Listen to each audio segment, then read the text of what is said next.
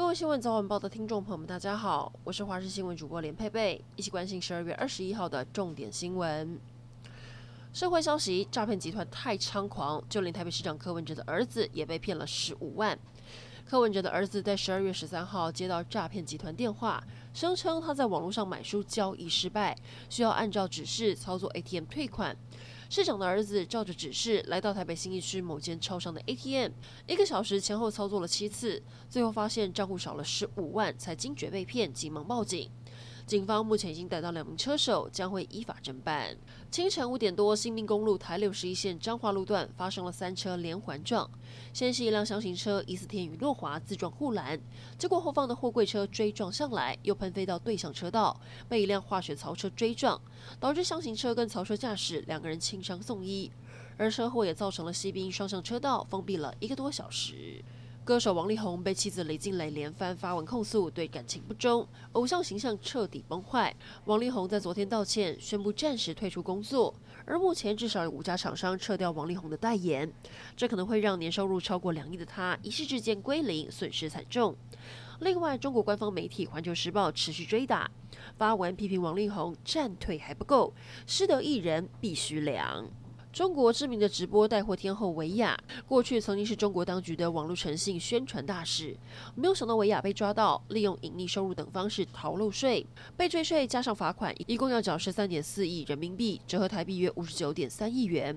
这个金额超过了二零一八年同样因为逃漏税遭到追缴的女星范冰冰的八点八八亿，写下了中国追缴税款最高纪录。另外，中国网友也调侃薇娅救了婚变丑闻缠身的王力宏。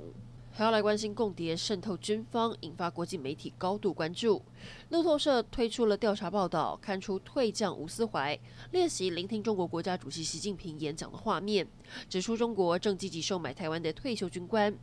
这篇英文的深度报道也翻查台湾司法机关十年来的文件，惊觉至少有二十一位军阶超过上尉的军官涉及间谍行动，当中包含今年八月的谢锡章案。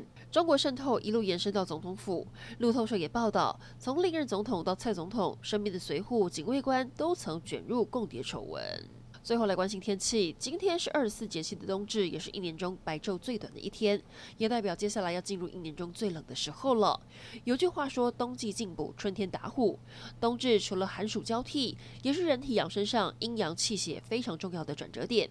很多人在这一天会补一下。今天全台湿湿凉凉，真的很适合来一碗暖暖的补汤。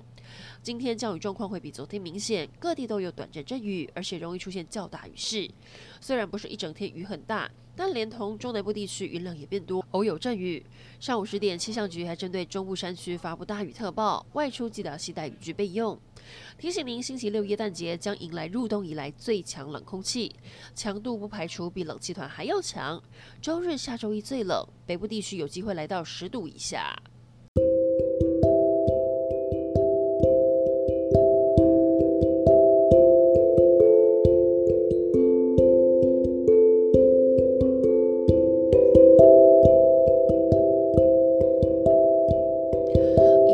新闻。